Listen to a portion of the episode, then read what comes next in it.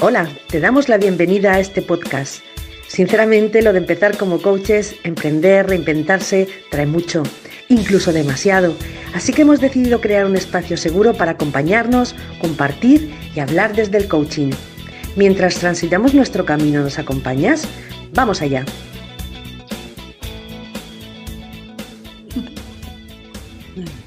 Buenos días, buenos días. Buenos días. ¿Qué tal? Buenos días. Bienvenida. Hello, hello. Bienvenidas todas. Carmen González de Carmen Tu Coach, Lourdes de la red de Almate, Jessica de Habilidades Clave. Para mí también es un placer estar aquí. Y hoy vamos con el episodio número 26 que vamos a dedicar a la gestión del tiempo. Así que vamos para allá. Ani Carmen, lánzate que lo- No, pues voy a empezar a, a- a contar lo que estaba contando antes, fuera de, fuera de cámara, que bueno, pues al final em, me doy cuenta de que empiezo a perder el tiempo con cosas que, bueno, que no son importantes, ¿no? Realmente, que si me pongo a ver las redes sociales, que si me pongo a esto, que si ahora se me ocurre lo otro. Y, y se, y se me, y se me ocurrió la, la idea de, de tratar en este episodio sobre la gestión del tiempo, porque a veces hay que ver tanto ruido exterior te impide o me impide hacer lo que realmente quiero hacer. Y también lo relaciono, como estábamos comentando, también un poco con la procrastinación. A ver, ¿qué hay de verdad en estas cosas que nos surgen en el día a día para que me falte tiempo luego para hacer lo que quiero hacer realmente o lo que es urgente? ¿Y qué parte hay en que lo pospongo por otras cuestiones? Así que pues ahí dejo esta introducción. Es interesante lo que acabas de decir, Mari Carmen, porque los grandes maestros de la gestión del tiempo hablan precisamente de que el problema de que se nos coma el tiempo es dedicarlo a los urgentes. O sea, las teorías de gestión del tiempo dicen que deberíamos dedicarnos a las cosas que son importantes, pero no necesariamente a las urgentes, aunque claramente las urgentes son urgentes, ¿no? O sea, pero en teoría no deberíamos dejar que lleguen a, a eso. Em, a mí el tema de la gestión del tiempo siempre me ha parecido interesante. Es, diría que uno de esos conceptos como que está universalmente aceptado y hablamos de la gestión del tiempo como algo normal, como algo que entendemos lo que quiere decir. Pero al final yo cuando me he puesto a, a indagar más en este tema, eh, aprendí o descubrí, aunque luego de que lo piensas es evidente que en verdad no podemos gestionar el tiempo, ¿no? No podemos cambiarlo, no podemos acumularlo, no es como que, ay, me sobró este tiempo, lo voy a guardar para otro momento. No, o sea, el tiempo es el que es, todos tenemos la misma cantidad de tiempo y al final a mí me hace más sentido, em, aunque me sigo refiriendo a gestión del tiempo porque es como comúnmente se conoce, en verdad lo que, lo que podemos es gestionar las tareas o las actividades que encajamos dentro de, bueno, dentro de ese tiempo que tenemos, ¿no? Entonces yo cuando doy formación sobre este tema siempre le digo a mis alumnos eso, cuando apenas llegan a la sesión, bueno, hoy vamos a hablar sobre gestión del tiempo y a los cinco minutos, bueno, en verdad les he engañado, no vamos a hablar de la gestión del tiempo, vamos a hablar de la gestión de tareas. Entonces se quedan todos como, oh, ok. Em, pero bueno, eso, que no podemos encoger el día o alargarlo o tener más horas, sino el tiempo es el que es, ¿no? Eh, pero bueno, sí que está muy relacionado con, con el tema de la procrastinación y al final, eh, bueno, yo creo que tiene que ver un poco con la motivación quizás que tenemos para hacer cosas, ¿no? Yo siento que a veces cuando en verdad hay algo que no quiero hacer, lo procrastino, mientras que las cosas que quiero hacer es como encuentro el tiempo para hacerlas. Pues bueno, yo la verdad lo de la gestión del tiempo em, lo llamaría, o el título le pondría cuestión de prioridades, porque para mí es una cuestión de prioridades y ya está. Y es un poco lo que ha dicho Jessie, ¿no? Lo que, eh, lo que pasa que para mí la palabra que está más relacionado al tema que me da más paz, o sea, esa frase que no me da la vida, no me da tiempo, todo esto, yo hace tiempo que no la tengo en mi vocabulario porque mmm, ahí me, me, pongo en víctima. Y bueno, pues es un poquito, el, la gestión del tiempo para mí tiene muchísimo que ver con los valores, otra vez, uh, autoconocimiento y valores. Creo que vamos un poquito locos, o yo me he sentido así, y he dicho esas frases muchas veces cuando no tenía prioridades. y no, no tenía ni idea de mis valores, no tenía ni idea de, mm, pues, de, de, mí, de lo que necesito, sino que era un poco lo de fuera, tenía la mirada un poco fuera o bastante y hasta que no haces todo este trabajo, pues al final son dos cosas las que hay al día. O sea, yo, por ejemplo, hoy lo tengo claro, es grabar este podcast y hacer eh, una tabla que tengo que hacer una sesión y, y se ha acabado y lo demás ya está. Y eso va en línea a lo que yo quiero, que en el área que he elegido para el día de hoy, que es eh, laboral. Pero, por ejemplo, mmm, también hay otro área que puedo cubrir, que es el de, lo digo para entrar ya en ejemplos, que me gusta más, que es la, la parte de, si yo quiero cubrir lo laboral, para mí es súper importante tener la mente clara y la mente clara me la da el cuerpo trabajado, porque si no destino tiempo a lo físico, pues mal vamos. Entonces, pues bueno, eh, es hacer una sesión de entreno, o sea, realmente te estoy hablando a lo mejor de tres horas como mucho de trabajo, no más. Y ya está. Entonces al final dices, me sobran horas. Es que a mí me sobran horas. Em, es al revés, ¿no? Entonces creo que es muy importante tener esa claridad y tomar decisiones y luego ya eliminar ruido, como hablabais antes, ¿no? Mm, pues esto me distrae esto, pues por ejemplo, colocarlo en el día, colocarlo en el día y ya está, en donde, en el que hablábamos de ello, ¿no? De herramientas y demás. Pero bueno, mi introducción era esa, valores, autoconocimiento y una cuestión de, de mm, no sé cómo he dicho, ¿no? De, de prioridades. Sí, bueno, yo también eh, estaba pensando un poco en eso, la parte de los valores, ¿no? Que es importante para ti porque al final a eso es lo que le vas a dedicar el tiempo o a priorizarlo, ¿no?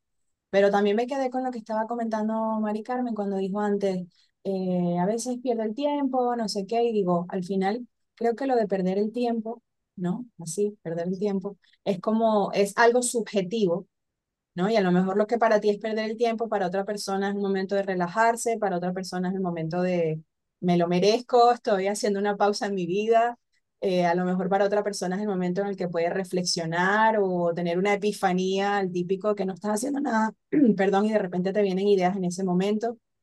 Entonces es curioso, ¿no? Me parece que hay una parte allí como muy subjetiva también de cómo lo vive cada uno, ¿no? El tiempo y cómo lo pierdes o lo inviertes o no lo pierdes o no lo inviertes. Yo tengo mucho esta cosa con, con los niños, cuando no están haciendo nada, eh, es que estoy aburrido, estoy aburrida. Y yo, no, no puedes estar aburrido, no puedes estar aburrida. O si estás aburrido, estás aburrida, está ok. No siempre hay que estar haciendo algo. Y eso es una cosa también muy personal. A mí me cuesta muchas veces no hacer nada. Y me tengo que pillar a mí misma y, decir, no, no, está bien, está bien. Porque a veces mmm, estoy no haciendo nada y es como que me siento o culpable o debería estar haciendo algo o debería estar arreglando algo o si no estoy trabajando, pues debería poner una lavadora o debería, debería, debería, debería.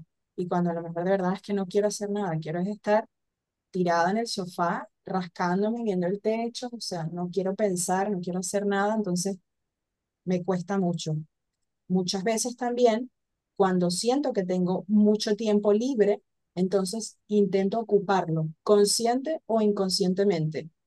Entonces digo, no, porque tengo, suelo tener inquietudes, ¿no? De cosas que quiero aprender o de cosas que quiero hacer, que las tengo allí como en una lista. Entonces cuando veo que tengo tiempo, es como, ay, a ver si puedo hacer ahora el curso de no sé qué. Y de la lista que tengo, ay, a ver si ahora puedo leerme el libro de no sé qué. Entonces luego me pasa que me voy al extremo. Entonces me he llenado a mí misma de tantas cosas que no acabo las cosas que empiezo o estoy ahogada, pero porque yo misma me he puesto en esa situación entonces es muy loco, o sea, es, muy loco. En mi caso, desde luego, si, si, lo, si lo analizo, eh, efectivamente me, me pongo el traje de establecer prioridades. Me doy cuenta, hablando con vosotras, eh, de que si yo de verdad quiero hacer algo, lo paso al, al cuadrante de urgente y al final lo hago. O sea, lo hago. Lo paso de importante a urgente y acabo haciéndolo. Eh, si realmente para mí mmm, es algo que, bueno, pues que me da igual, eh, sea mmm, porque no me apetece en ese momento, o sea porque quizá no está alineado, como decís, con mis valores, pues siempre lo voy posponiendo y luego digo, ay, no, no he tenido tiempo para hacer esto, cuando realmente no, no es verdad. Realmente no he querido hacerlo o no me apetecía hacerlo, ¿no? Entonces, eh, ciertamente, mm, ya te digo, yo me, compro, compro la versión de, de que si de verdad es una prioridad para mí y si de verdad quiero hacerlo, lo hago al final, ¿eh? Caiga quien caiga. Pero eso, eso me gusta, Mari Carmen, porque de alguna manera sales del modo víctima y es como que tomas ese control del tiempo en cuanto a que, bueno, ya sabes que si de verdad lo quieres hacer, lo vas a hacer. Otra cosa también es que a veces veo, o en mí o en otras personas, es que calculas mal lo que te va a llevar a hacer algo. Mm. Y A lo mejor piensas que esto te va a tomar una hora, dos horas, o si es un proyecto, te, mm, no sé, cuando vamos a preparar una formación, a lo mejor pensamos, en una semana lo sacamos, resulta que cuando te metes a hacerlo, estás haciéndolo dos o tres semanas preparándolo, calculaste mal el tiempo que te iba a tomar la preparación de eso, ¿no? Eso también suele suceder. Justo eso era lo que yo iba a comentar, que el problema que particularmente yo encuentro con la gestión del tiempo es este, es que me suele ocupar las cosas otra cantidad de tiempo que no es la que yo tenía prevista. Y sobre todo, pues como dice San, cuando estoy haciendo trabajo creativo, de, por ejemplo, tengo que escribir una pieza de contenido, tengo que preparar una sesión, este tipo de trabajo creativo, o sea, es brutal. O sea, a veces pienso, no, sí, eso es un momentico y esos momentico son tres horas. O no, sí, eso lo saco rapidito y rapidito es, me pego dos días porque no hallo por dónde cogerlo o me doy cuenta que quiero meter otra cosa. Entonces, eh, eso sí es con lo que yo me encuentro, que bueno, los envidiosos dirán que es que soy perfeccionista, pero suelo tener este problema de calcular a lo mejor mal la cantidad de tiempo que me va a llevar a hacer alguna tarea. Yo a eso me uno, pero no diría por el perfeccionismo, Jessie, yo creo que es porque a lo mejor estamos disfrutando la parte creativa, entonces ahí es como que te enrollas a lo mejor, o yo por lo menos es, ay, y esto, ay, y esto, y al final lo que era una pequeña idea para aligerar o para sorprender o lo que sea, se convierte en, estoy disfrutando yo, esto se va a alargar mucho más, no lo sé.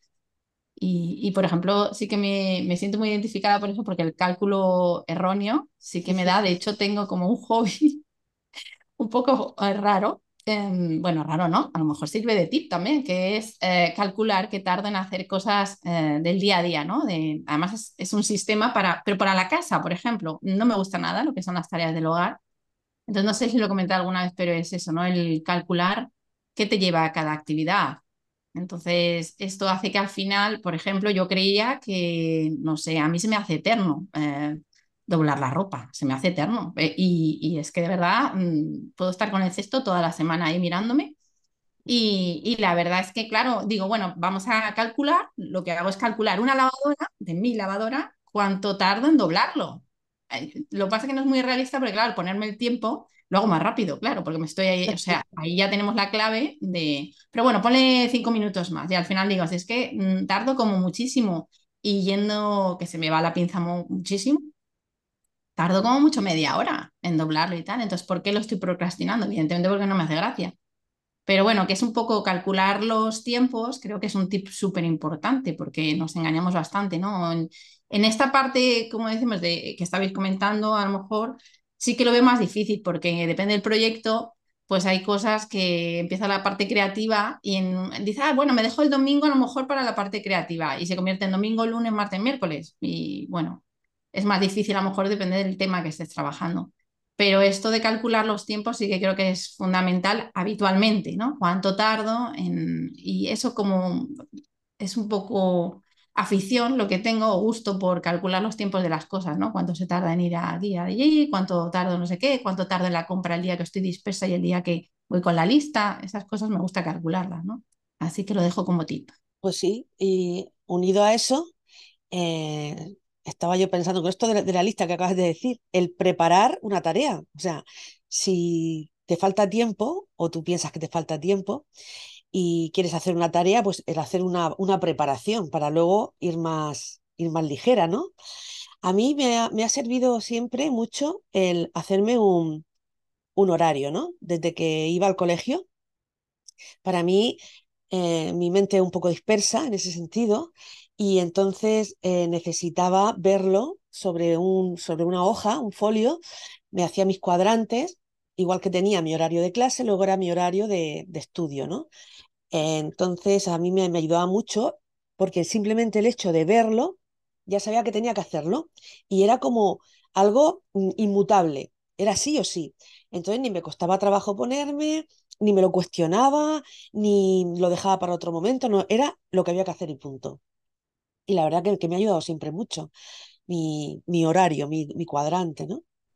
A mí me pasa también el tema que entra como con rutinas, ¿no? Y los horarios, los calendarios y verlo visualmente, cómo tengo el día. Entonces ya desde el día anterior yo pienso, bueno, mañana esto, esto, esto, y cuando comienzo el día suelo, muy analógicamente, como dice Lourdes, en una libreta, aunque tengo programas y cosas de las, de las listas por hacer y todas estas cosas eh, tecnológicas, pero a mí me gusta escribir en una hoja que tengo al lado qué es lo que tengo que sacar hoy. Así como Lourdes hoy antes comentó, bueno, pues lo de hoy para mí es el podcast, es esto y esto, yo también me anoto mis tres, cuatro cosas que esto es lo que va a salir el día de hoy, ¿no?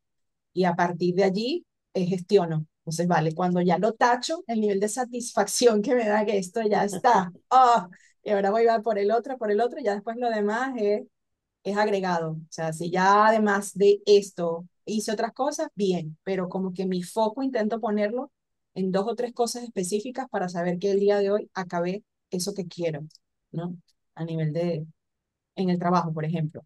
Y a veces también lo hago mucho con cosas personales. Bueno, tengo pendientes cuando la cabeza la tengo como un bombo de decir, eh, parece que tienes muchas cosas, como ahora tú mencionaste, bueno, pues yo pensaba que a lo mejor doblando la ropa me tardaba tres horas o se me hace eterno, esa sensación que es subjetiva de cuando algo te gusta que se te va volando y cuando algo no te gusta y parece que no se termina, pues también me pasa en ese sentido. Digo, bueno, pues vamos a ver aquí eh, cuánto tiempo gastas en una cosa, cuánto tiempo gastas en otra, pero también mm, subjetivamente puedes pensar que te toma algo y luego cuando te pones a hacerlo, pues ves que no, que no es para tanto, que, que no era como tú pensabas. Pues a mí me pasa cuando tengo muchas cosas que hacer, la sensación mental de que no puedo abarcarlas, de que estoy como overwhelmed, ¿no? Como dicen los gringos, que estoy como esto es demasiado, estoy saturada, cuando realmente digo, ya va, espera, te voy a escribir a ver qué es lo que tengo pendiente, y lo escribo, y al final son cinco cosas. O sea, no son 20, no son 100, no son 200, son 5. Entonces, ok, ¿qué de esto es lo que me está generando más malestar o más, o más ruido? De decir, ah, pues, esto es lo que me está haciendo sentir, que parece que es que tengo que hacer 20 mil cosas y estoy agobiada. Pero en el fondo no son tantas. A mí me ayuda mucho eso, escribirlo, porque también lo veo y después me lo quito. Entonces lo bajo a tierra, porque a veces la sensación en la cabeza es mayor de lo que es en la vida real, ¿no? Y personalmente, mm, no sé si ya con esto que habéis introducido es pasar un poquito a herramientas, ¿no? O formas que tenemos, o tips o lo que sea. Yo creo que lo que más me ha ayudado, evidentemente, e, eso, pues lo que habíais comentado, ¿no? Los horarios tal, yo estoy igual, ¿no? De hecho, bueno, no sé si lo tengo ahí, pero es yo todo analógico, necesito tocar las cosas, si no, o sea, lo digital lo intento, bueno, lo intento, ya sabéis que intentar es que no haces y punto. Entonces, no, no me gusta lo digital nada, a mí me gusta eh, que todo esté, eh, que lo pueda ver físicamente porque, y que lo pueda cambiar. Además es que con piezas y cambio, post no sé qué, el time blocking, por ejemplo, el bloqueo yo lo hago analógico con, con etiquetas y demás, porque para mí es importante moverlo, porque eh, es que ya lo estoy sintiendo que lo estoy cambiando. Cuando lo hago en un ordenador a mí no me dice nada es que no siento absolutamente nada. Es como, ¿y qué ha pasado? No, no siento nada en el cuerpo, entonces no me, no me sirve. Entonces, eh, aunque lo pueda tener también analógico, no lo uso, la verdad. El, el bullet journal para mí ha sido, un, ya lo he comentado muchas veces, que como tiene secciones, por ejemplo, eso que decía Sandra también, que tienes, por ejemplo, tú te haces tu, sección que más te vas probando y la que te guste, ¿no? En una categoría. El, el tener, por ejemplo, el brain dump, creo que se llama en inglés, pero en español, eh, pues eso, que es poner y vomitar todas las tareas que tienes. Y cada vez que te está saliendo algo, en vez de tener, como yo tenía, eh, mil cuadernos, mil papeles, mil cosas, tenerlo todo en un mismo sitio y tener la sección y tener una agendita en la que tengo toda mi cabeza, bueno, es que me ha liberado muchísimo, es que te da mucha claridad. Encima, por ejemplo, puedes ir evaluando eh, eh, antes comentábamos, ¿no? Objetivos o cosas que me voy planteando. en un momento dado me las planteo, pero luego hago revisión de mi evolución, de con las otras agendas y digo, esto que me he planteado, como tú decías, eh, Sandra, de llenarme de actividades, va en línea o me he flipado yo y estoy aquí eh, metiéndome tareas cuando si no estás haciendo por un lado, ¿para qué vas a empezar otra cosa? Entonces, eh, puedo evaluar en años, porque además es en años, que también tiene que ver un poquito con lo que habéis comentado antes, de si estoy yo mm, realmente valorando el tiempo. Me gusta verlo en años. Este proyecto que yo creía que lo podía hacer en un mes, resulta que tarda un año. Entonces, mm, no es nada realista. Y verlo a través de tres años, por ejemplo, que es lo que yo llevo ahora mismo con el Bullet Journal ahí, pues me da muchísima más tranquilidad y es un sistema que a mí me sirve muchísimo porque integra muchos sistemas a la vez. El time blocking, el, bueno, un montón de ideas que te dan de gestión del tiempo y lo tienes en una agendita. Y como siempre tienes esa flexibilidad, porque se trata de eso, de tener esa flexibilidad, de ir cambiando, si yo cojo lo que puse en enero de mi Visual Board, yo creo que no se parece en nada a donde estoy ahora mismo y tal. Entonces, eh, me viene muy bien volver a hacerlo y volver a decir, ¿para qué puse esto? ¿Qué sentido tiene? ¿Cómo tiene sentido con hace dos o tres años? ¿En qué línea voy? Entonces, te da esa claridad que al final yo creo que tiene que ver con la gestión del tiempo, que es la claridad y tomar decisiones. Y al final, pues mm, creo que es un sistema, por lo menos a mí me funciona mucho. Y luego de este, pues, pues cada uno que lo aplique como quiera, pero al final son pequeñas partes de ideas que nos van dando en distintos autores o, sobre gestión del tiempo al final, ¿no? Genial, Lourdes, qué bueno. A mí otra cosa que también me, me funciona bastante es hacer pausas. O sea, yo antes o algunas veces he cometido el error para mí, que para otra persona puede funcionar, de tirarme no sé cuántas horas seguidas, no parar, no, no sé qué, pero es que al final me di cuenta que no me estaba eso sirviendo para nada. O sea, ya llega un punto donde, por ejemplo, si estás leyendo, ya yo no entendía, estudiando, por ejemplo, ya llega un punto donde no entiendo y estoy repitiendo el mismo párrafo diez veces y no me estoy enterando. Entonces, al final, ya no por teoría, por sugerencia, sino por vivencia propia, me di cuenta que me conviene mucho más hacer pausas. Entonces, paro, me tomo algo, me estiro, respiro, salgo, voy a los perros, camino, voy al baño, como, hablo y entonces vuelvo. Y así, cuesta un poco a lo mejor retomar, pero me doy cuenta que pillo mucho más rápido las cosas después de haber desconectado y volver, que cuando he intentado, no, no, voy a estar aquí 10 horas, no me levanto, no nada, no sé cuánto, no me ha ido tan bien. O sea, hay momentos, algún proyecto que a lo mejor lo ha requerido, Recuerdo cuando trabajamos, por ejemplo, con la Cámara de Comercio, que teníamos que sacar una serie de, de cursos para una fecha muy encima y sí me pegaba horas de trabajo brutales seguidas. Pero de normal, eso es algo puntual, pero al, de normal mi manera de trabajar, yo estoy muy al loro de hacer pausas, porque de otra manera me doy cuenta que, que no rindo lo mismo para nada. En cambio, con las pausas es como que me refresco, me, me siento mejor y creo que rindo más. Ese punto a mí me parece fundamental. De hecho, creo que hice un reel de eso porque a mí me, me, me, gustó muchísimo. En un momento hice un curso de, de gestión del tiempo y era, tú empiezas a diseñar tu año por el tiempo de descanso. Lo primero, la prioridad no es las cosas que quieres hacer, sino el tiempo, por ejemplo, las vacaciones, todos los días que quieres libres. Y yo dije, uh, esto es genial porque yo jamás lo había hecho así. Y la verdad es que me va genial escoger el, bueno, lo, que digo, el calendario del año y es, ¿cuál es la prioridad? ¿Aquí para qué estamos? Pues para disfrutar. Entonces, ¿por qué no te pones lo primero el disfrute? Y sobre eso puedes ir calculando lo demás, ¿no? Aquí, pues yo qué sé, lo que tú quieras celebrar, pues a lo mejor mi cumpleaños es sagrado, al que le haga ilusión, su cumpleaños. Em, no sé, la Navidad o lo que sea, ¿no? Pues son bloqueos precisamente de esto no se toca. Si no es esa tu prioridad, ¿o cuál es? De que será a lo mejor para otra persona otra pero supongo que la mayoría mm, nos gusta disfrutar, no lo sé, habrá de todo. Pero sobre eso yo puedo estar también, imagínate que no, que me dices, no, pues es el trabajo, vale, estupendo, pero si quieres, querrás disfrutar en el trabajo o solo quieres el trabajo. Entonces, para disfrutar el trabajo necesitas ese tiempo de descanso. Entonces, es como un poco lo del deporte que yo digo, a mí, si me preguntas, ah, ¿te encanta hacer esto? Yo lo digo mil veces, claro que no, lo que pasa que es que la, lo que me da de recompensa es tan grande que es que no hay, no hay diálogo posible ahí. No vamos a negociar algo que es que es sobre base científica y personal me da beneficios. Es que no hay nada que hablar. Lo hago porque sí.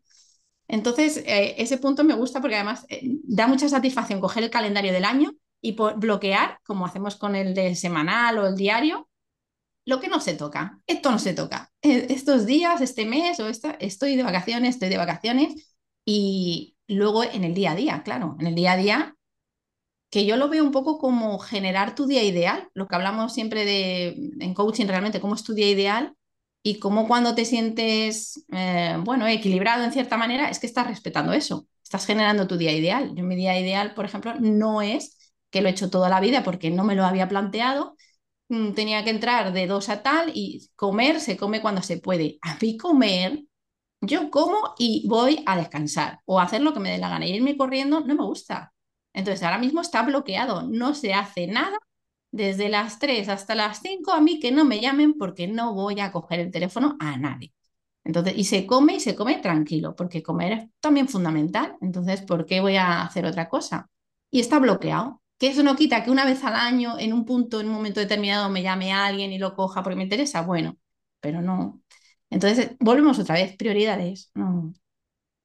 Pero es un tipo muy bueno. Si queréis, digo a lo mejor cositas y decís si os gustan de esto de herramientas y vamos viendo, a lo mejor. Sí, nada más, nada más, la introducción que hiciste de, de, priorizar el disfrute ya me parece un bombazo. Y aparte luego, lo que comentas del ejercicio también me encanta, porque yo siempre digo, oye, esta gente que dice que hace ejercicio y una vez que comienzas te enganchas por todas las eh, endorfinas y tal, y es que a mí todavía no me ha pasado. Tengo yendo al gimnasio un montón de meses y voy para no seguir engordando, pero cuando estoy aquí no estoy con ninguna de las endorfinas, no sé cuánto, no. O sea que me alegro que lo estés comentando cuando dices, no, no me encanta, porque a mí tampoco me encanta, pero lo hago.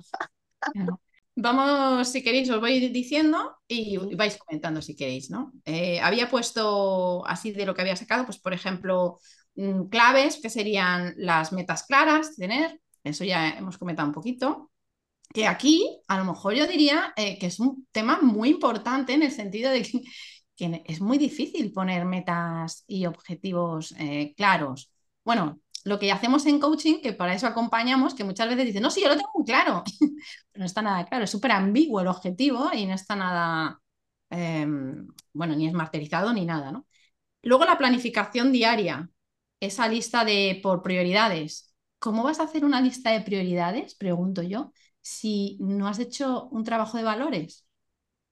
¿De quién son las prioridades? ¿Tuyas o de los demás? Entonces, de nuevo, pues contrátanos, porque evidentemente que, no puedes hacer ese trabajo solito. Eh, luego, por ejemplo, la tercera es el, el, que hablábamos de la procrastinación, ¿no? Detectar y, evitar el procrastinar. O, eh, como hablaba Sandra, que yo me acuerdo de otro episodio que también fue Sandra la que comentaba, por ejemplo, de doblar las, eh, la, la ropa, ¿no? pues ¿cómo lo puedo hacer para que no lo procrastine? Pues con, relacionándolo con algo que me guste, como decía yo creo en un podcast que comentaba Sandra, pues la música o lo que sea, que yo también eso, mi lista de música para cosas desagradables en mi caso. Em, el ponle tiempo, que muchas veces sí, yo lo voy a hacer, lo voy a hacer, sí, pero ¿cuándo? El delegar tareas. Uy, este temita también, yo creo que el delegar tareas es interesante. Eliminar eso, da, eso da para otro podcast, ¿eh? Sí, sí, sí. El, eliminar las distracciones, el aprender a decir que no, madre mía, tema como siempre. el organizar tu espacio de trabajo y luego tener esas aplicaciones o herramientas, ya sean digitales o analógicas o mix. Y luego eh, el programar los descansos, que como os digo, aunque aquí le ha dicho la última, pasaría a primer lugar. Hoy, por ejemplo, ¿qué es lo que vas a hacer para darte ese tiempo de descanso y dónde lo vas a colocar? Sería, hacerlo en, el, en un día es más fácil que no ponerlo en el año, a lo mejor, ¿no? Y sobre esto no sé si os da ideas para ir comentando. Pues es que para mí esto es un resumen fantástico de precisamente cómo se puede gestionar el tiempo o más bien como estábamos diciendo las tareas, porque me encanta y me ha encantado también tu idea de en vez de hacer un, un, horario, como yo le llamo, ¿no? ponerlo composite para poder cambiarlo, para poder... Esa idea me encanta, porque además de tocarlo, esa sensación de, poder cambiar, de poderlo hacerlo más, más corto, más largo, el medir cuánto tiempo tardas en hacer cada tarea, eh, me ha gustado muchísimo. Y has hecho un resumen fantástico. La verdad que no se me ocurre así ninguna otra cosa. Estamos en tips y herramientas, ¿no? Vale, pues yo algo que me, que me encantó cuando lo, lo leí, porque no salió. Es algo obvio, pero en verdad nunca lo había pensado así. Es como estamos todos muy habituados a el tener la lista, la típica lista de tareas, ¿no? De to-dos, de cosas que tengo que hacer. ¿Y qué tal si hacemos una lista de cosas que no hacer? Esto cuando lo leí a mí me pareció liberador, porque es, vale, sí, estamos todo el tiempo en el to-do, en el to-do, yo por lo menos estoy obsesionada con el to-do. Y al igual que Lourdes, al igual que Sana, tengo una lista de, bueno, listas infinitas de cosas que hacer que evidentemente no son realistas, porque luego al final del día no, no me va a dar tiempo de hacer todas estas cosas. Entonces, el, el, hacer un listado de to-don'ts, cosas que no hacer, me parece una idea como interesante o poco disruptiva, pero diferente como también tenerlo en cuenta, ¿no? Eh, lo mismo que la idea opuesta de, por ejemplo, el multitasking. Una de las cosas que más a mí me come el tiempo o que yo peor llevo es el multitasking. Estamos en una sociedad donde se espera o está normalizado que hagamos multitasking. Y esto a mí me rompe totalmente el foco, o sea, estar en tres, cuatro cosas a la vez, que en verdad cerebralmente no estás en las tres o cuatro cosas, tú crees que estás, pero mentira, estás en una, ¿no? Pero como que tener una mm, disposición más intencionada al monotasking, a enfocarte en una sola cosa, también es algo que a mí me ayuda bastante. Es decir, vale, pues la siguiente hora o la siguiente media hora me voy a enfocar en esto. Otra idea que me parece interesante, lo mismo, ideas opuestas. Tenemos muy normalizado, ah, lo comentó antes, no sé si Mari Carmen o Lourdes, el, el, estar muy conscientes de las distracciones, ¿no? Cosas que nos quitan el foco. ¿Qué tal si también estamos conscientes de las tracciones, cosas que nos acercan a los objetivos o cosas que nos apoyan en esas cosas que queremos lograr o hacer? Entonces, estas son ideas de de cosas que a mí me parecen interesantes y que no, a lo mejor son sencillas u obvias, pero que en verdad no las hacemos. Me parece también interesante el tema de la flexibilidad, en mi caso, eh, porque me pasa que yo soy de las que me agendo un montón de cosas, luego no me da tiempo, luego me siento fatal. Entonces, como tener muy en cuenta la flexibilidad.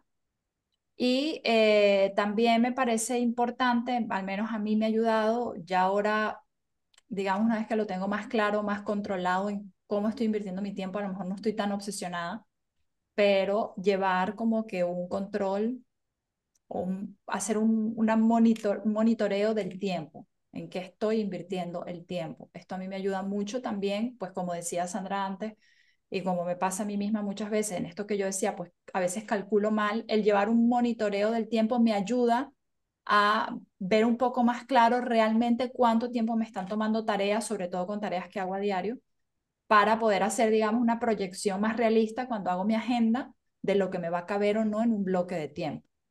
Entonces, creo que estas son ideas interesantes. Otra idea que me parece interesante es hacer una gestión del tiempo emocional, que esto es ver un poco cómo te hace sentir una actividad en concreto, ¿no? Y, y, ver si esa actividad, y no me refiero a cosas que no nos gustan hacer en general, porque evidentemente hay cosas que no nos gustan hacer y las tenemos que hacer, pero me refiero a esas actividades que nos drenan la energía. Si algo te está drenando la energía, pues es algo en lo que realmente quieres invertir tiempo o no. A lo mejor el gimnasio no me gusta ir, pero luego me hace sentir bien, ¿no? O luego obtengo una recompensa. Pero luego hay cosas que realmente nos, nos quitan la energía. Entonces, esta idea también me parece interesante.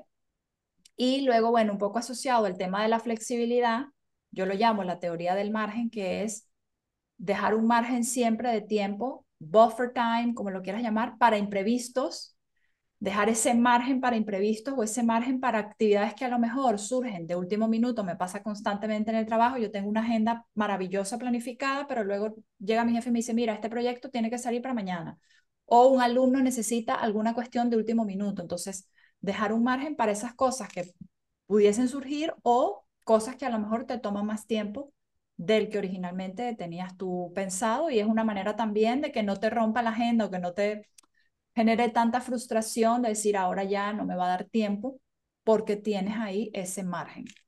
Entonces, Pues esas son, digamos, las ideas con las que yo más o menos trabajo, ya aparte de las cosas evidentes, tipo hacer bloqueos de tiempo, a lo mejor agrupar tareas que son similares y hacerlas de golpe, hacer el pomodoro o las pausas regulares, o sea, aparte de, digamos, las cosas más comunes, estas otras ideas a mí me ayudan bastante a, llevar mejor la gestión de tareas o de la gestión de tiempo. Genial.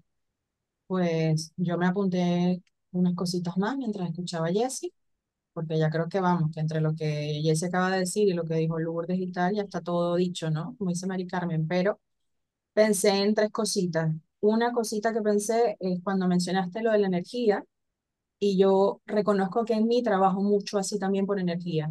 Cuando estoy muy con una energía de eso, de crear y de hacer, lo aprovecho. Y cuando estoy con una energía bajita, por ejemplo, días que tengo la regla o que me siento con el cuerpo un poco cansado, tal, trato de bajarle dos, de bajarle dos conscientemente, con cariño hacia mí misma, sin machacarme, diciendo, bueno, ya sé que esto es un día que tengo así, pero no es que porque esté procrastinando o porque esté eh, con flojera, eh, con pereza, no, sino que intento mm, permitirme que tengo ese momento, ese día con la energía baja, intento respetarme eso en mí, ¿no? Porque esa es la otra parte, la autoexigencia. Entonces, lo de la energía y, y, hacer según cómo tienes la energía me parece también interesante. Eh, luego el tema de estar en el presente, por lo mismo, porque estamos en el futuro, en el pasado, entonces volver a lo donde estamos, lo que estoy, el disfrute, tener una intención y una presencia en eso que estás haciendo, en vez de un piloto automático, ¿no? Dentro de lo que es la gestión del tiempo, también está como bonito recordar eso, ¿no? De estar presente, este mindfulness en las actividades que estás haciendo. Y luego también me apunté aquí el tema con las redes sociales y con el móvil en general, que yo creo que, que estamos mm, frente a un, problema serio de enganche yo me doy cuenta a mí misma muchas veces que busco el móvil y no tengo nada que, no tengo nada que ver. Lo hago como un acto reflejo de buscar el móvil y, y mirar. Y digo, pero ¿qué tengo que ver ahora? Realmente no tengo nada que buscar ahora en el móvil. Y lo estoy, me doy cuenta que ya lo busco como, como un mal hábito. Entonces yo creo que el tema con el móvil y el enganche es interesante. Eso también podría ser otro podcast aparte caer en redes sociales, toda esta historia, ¿no? Que en su momento creo que era la televisión, el gran enganche a la televisión, pero eso se ha ido diluyendo y pasado, transformándose en lo que ya son las redes sociales. Y recuerdo que una vez una conversación con Jessie, ella me dijo que había una cosa que en el móvil te decía cuántas horas tenías de, de eso. Es brutal. Y yo, y yo no he querido ponerlo porque tengo mm. miedo de, de, de, tener, de tener una confirmación de la cantidad de horas que tengo en el móvil que que no necesito.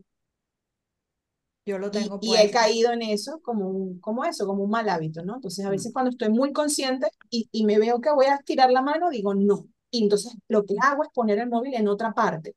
Si yo estoy abajo en el salón, el móvil lo dejo a propósito, lejos, no quiero saber nada, realmente me obligo. Porque de otra manera me doy cuenta que caigo enseguida, voy a buscar a ver cualquier chorrada que es que no, no tengo que ver nada, en realidad no, no, lo necesito, ¿sí? Entonces, bueno, es un poco también autorreflexión, cómo lo lleva cada uno, o lo que para cada uno, porque habrá otra persona que eso le encanta y le parece genial, pero a mí personalmente no me gusta eso, entonces intento como eso, darme cuenta para no, no caer ahí de lleno. Yo quería agregar otra cosa también que me parece súper importante, por lo menos a mí lo noto muchísimo, y es el tema de tener en cuenta también trabajar de acuerdo a nuestro cronotipo.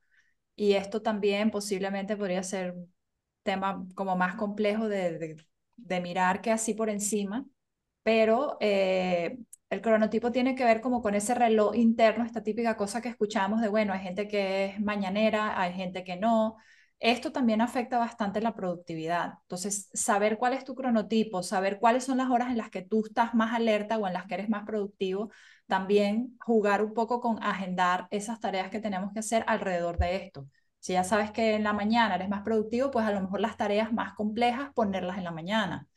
Este tipo de cosas también ayuda bastante para, eh, bueno, para gestionar mejor las actividades. Yo lo noto un montón que a mí me ayuda esto muchísimo. Yo no soy una persona mañanera para nada. Entonces, a lo mejor mis horas de más alerta o de mayor productividad no necesariamente son las primeras horas del día, sino ya a lo mejor a partir del mediodía es una buena hora para mí de, de foco. De hecho, me pasa con frecuencia que me salto el almuerzo porque estoy en mi mayor hora de productividad justo en, ese, en esa franja horaria y a veces no quiero interrumpir el flujo de, el flow de lo que estoy haciendo porque sé que es mi momento de, de mayor foco, ¿no?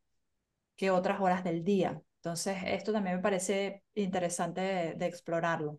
A mí esto me recuerdas que justo ayer, a ver, yo no sé si, supongo que ya estoy dentro de lo que se puede decir el climaterio y demás, pero es que las hormonas y todo esto me encanta estudiarlo y eso. Ahora me da por ahí porque tengo muchísimas mujeres a mi alrededor que eh, notamos esto. Entonces son los cambios de energía, un poco que decía también Sandra y que has comentado ahora también, eh, que al final es autoconocimiento, ¿no? Y cómo va cambiando a lo largo del tiempo tenemos la bendición de las hormonas y de ser mujeres, entonces maravilloso esto, o lo estudias o vas un poquito a lo loco. Y si encima tienes un crítico interno que da bien por saco, pues imagínate. Entonces es interesante conocer todo esto porque al final eh, se convierte en humor.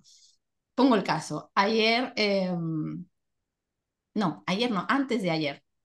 Fijaros, porque he tenido un día de lapsus, sofá, no hago nada, soy zombie. Entonces, por eso me salto un día. Entonces, hace, pues eso, el viernes, yo hago mis cosas, no, perdón, que no sé, me he perdido el día, ya no sé en lo que estoy. La cuestión es que ha pasado un día y medio que no he hecho nada. Y es que yo me levanté diciendo, no hago nada, pero es que la noche anterior la comunicación con mi marido fue hasta aquí, o sea, son las 8, yo ahora me apago, es mi momento, me apago y no sé cuándo voy a encenderme. Ha pasado un día en medio. Y es que lo noto perfectamente. No, pues em, vamos a hacer esto. No, es que yo me he apagado. Ya te lo dije, te lo dije ayer, que si me apago, he tenido como 15 días de una energía, pero enorme. Claro, hay que ver mi ciclo menstrual, ¿dónde estaba? Pues lo que se dice la primera parte, cuando estás ahí súper enérgica y demás. Entonces, claro, me creo aquí Artemisa con mi arco ahí a por todo. Y claro, llega un momento que hace ¡pum! Ovulación y empieza a caer un poquito y ya empiezo en la fase durga, que, que, es la otra diosa, que es aquí a poner límites y me cae mal todo el mundo. Entonces, claro, eh, pues bueno, si lo sabes, no hay ningún problema, porque regulas totalmente la energía. Y lo que decía Sandra, pues mm, es que bajo, bajo a todo. O sea, es que yo ya sé que a partir de ahora es mm, tareas, como se dice, que no requieren mucho de mí, que son automatizadas un poco, porque no voy a poder hacer más. No voy a poder hacer más. En la parte creativa, pues la otra fase, la que tal y ya está. Y entonces esto me hacía gracia porque es eso, es conocerse al final, la tranquilidad que da y lo bien que te hablas, esa mirada autocompasiva o mirada amable, como quieras, cuando te conoces y dices, mira, que yo ya estoy ahora mismo, o sea, ahora mismo lo que me estás contando me la refanfinfla. Cuéntamelo dentro de 15 días, porque no estoy en una fase en la que pueda ser esa persona con la que hablaste la última vez. No estoy ahí. Entonces, em, esto da mucho juego también para, pues bueno, para gestionarte realmente a ti, que al final es la gestión del tiempo, gestionarte a ti. Y a mí eso, claro, lo estaba pensando y digo, madre mía, es que eh, no es solo en el día, sino en el ciclo más amplio y demás. Cuando llega el verano, pues me doy cuenta de que cambio totalmente mis prioridades, de que mi cabeza está en salir, en no sé, y ya está. Entonces me gusta mucho eso, me ha hecho recordar toda esta parte a mí me supuso muchísima liberación, la verdad. No criticarme porque no daba lo mismo. Esto es un tip también. Una, mm, me ha pasado ya en varias sesiones. Es que hoy no estoy haciendo, por ejemplo, lo resumo, no estoy haciendo lo que puede tal. Digo, ¿cuánto estás dando? Y dice, estoy dando hoy el 40%. Y digo, vale, ¿y cuál es tu 100% de hoy? Y dice, el que estoy dando, el 40%. Digo, entonces estás dando el 100% de hoy. Entonces, ahí eso me parece súper importante. hoy estoy dando mi 100%, que no es el mismo que el que tengo a lo mejor de media o del día más guay. Entonces... Yo quería decir, o sea, porque es algo que se ha estado comentando durante todo el episodio de hoy. Es como esta cuestión de la culpabilidad por no hacer nada, pero es que no hacer nada también es hacer algo. O sea, y es lo que decía Sandra, cuando descansas luego puedes retomar de otra manera, cuando te tomas ese tiempo que necesitas, al final somos personas, no somos robots súper productivos que es todo el tiempo producir, producir, producir. Entonces, o sea, lógicamente, lo que tú dices, Lourdes, yo también lo noto muchísimo y también he estado como más eh, atenta a estos cambios hormonales y a las etapas en las que yo estoy de mi ciclo menstrual y cómo eh, veo una correlación directa entre eso y mi, o sea, cómo yo me muevo con el, con el, con el entorno externo, ¿no? O sea, ya yo sé que 10 días antes que me va a venir el periodo estoy súper sensible, todo me hace llorar, hasta, hasta las publicidades de la tele me hacen llorar, o sea, entonces ya eso te ayuda a como poner también las cosas un poco en perspectiva y a ser un poco más compasivas o compasivos con nosotros mismos de, vale, pues estoy también, las hormonas también influyen, o sea, hay como un montón de cosas que no es nada más ser unos objetos inanimados, productivos y todo el tiempo igual, o que se espera de todos lo mismo, que esto también es algo con lo que yo tengo una lucha porque yo noto, eh, por ejemplo, en, un entorno, en el entorno laboral, que mis tiempos no necesariamente son los tiempos de otras personas. A lo mejor yo soy más lenta en las mismas tareas que otras personas le toma una hora, a mí me toma la misma tarea tres porque yo en eso me cuesta más. O viceversa. Entonces creo que también para mí me ayuda poner estas cosas en perspectiva porque a veces está como muy normalizado que, por ejemplo, cuando haces un examen, todo el tiempo tiene el todo el mundo tiene el mismo tiempo para hacer el examen. O sea, está muy normalizado como tratar de estandarizar las cosas a nivel social en distintos entornos, pero que no todas las personas, o sea, no, no nos encaja a todos por igual cómo se espera que las cosas funcionen o los tiempos que nos toma hacer las cosas, etcétera. Un poco esta idea, como quería dejar también esa idea, porque yo lo noto mucho que, vale, sí, está guay, entiendo la lógica detrás de que hay que estandarizar y todo esto, pero al mismo tiempo a mí me genera mucho conflicto interno cuando yo veo que no encajo dentro de estos estándares de lo que se espera y de lo que se supone que tengo que hacer o cuando tengo que tener las cosas hechas. Por ejemplo, esta semana, sin ir muy lejos, nos, nos tocó sacar un proyecto de trabajo y nuestro jefe nos dijo, bueno, quiero que os agendéis cada día, de lunes a miércoles, una hora en la agenda para hacer esto. Y a mí solamente esa petición, que entiendo racionalmente la lógica de lo que está pidiendo, me, me, me, se me vino el mundo encima. Porque yo no quiero darle a él una hora que yo agendé en mi agenda. Pues chico, como si lo hago un solo día a las 3 de la mañana, las tres horas que tú me estás pidiendo que agende un día cada hora. Entonces, es como racionalmente entiendo pero emocionalmente no estoy allí porque funciono de otra manera, ¿no? Entonces, esto también quería compartirlo. Jessica, tú eres, tú eres mucho, hermana, eres mucho, pero gracias por compartirlo. Pero es buenísimo, es buenísimo porque es el punto rebelde me está pidiendo una hora cada día, pues no, lo quiero hacer a las 3 de la mañana. Y mira, de verdad, y le tuve que mandar un mensaje porque es que si no, no tengo paz mental, tuve que mandarle un mensaje y decirle, mira, o sea, yo lo haré, así, claro. yo lo sacaré antes de la fecha que lo tengo que sacar, pero no, y no le di el horario. O sea, es que yo no funciono así, entonces. Claro, claro, claro. Pero es que es lo mismo, son los valores. Es que está tocando uno de tus valores, que es la libertad de elección. O sea, a una persona le estás diciendo libertad de elección. Yo me, yo, quieres un trabajo, tú me puedes decir cuándo y ya está. Pero el cómo, esa es mi libertad también de elección. Y también es mi libertad de elección si continúa, ¿no? Eh, yo es que ahí lo veo clarísimo. A mí me hubiera pasado igual. ¿Qué? ¿Qué? No, claro, pero esto es que ya caemos en otros temas, Lourdes. Cuando esto del trabajo, nosotros ahora experimentamos un trabajo remoto que es por objetivo, en realidad sí tenemos unas fechas límites y tú te organizas bastante como quieres, pero sabemos que esa no es la realidad de tantos y tantos trabajos en remoto y presencial, eh, sino que te quieren controlar, te quieren controlar siempre. Justificado no, que habrá gente que se escaquea muy mucho y trabaja muy mal, pero eh, está la idea de ese control, ¿no? De controlarte, No, no de fiarme de cómo tú te organices o del trabajo que vas a hacer. Entonces, bueno, en fin. Totalmente. Harina de otro costal. Pues chicas, yo creo que ya es hora, ¿no? De cerrar el podcast. ¿Qué me dicen? Sí, perfecto. Yo creo que sí. Yo creo que ok. Pues entonces, muchísimas gracias. Yo creo que ha estado muy, muy variado, incluyendo la visita inesperada que tuvimos. Así que muchas gracias, Carmen González de Carmen Tu Coach, Lourdes de la red de Alma de Jessica de Habilidades Clave, yo soy Sandra también de Habilidades Clave. Muchas gracias por acompañarnos en este episodio que se lo dedicamos a la gestión del tiempo y nos vemos próximamente. Besito. Hasta aquí nuestro podcast como coach por su casa. Gracias por acompañarnos y te esperamos nuevamente en nuestro próximo episodio.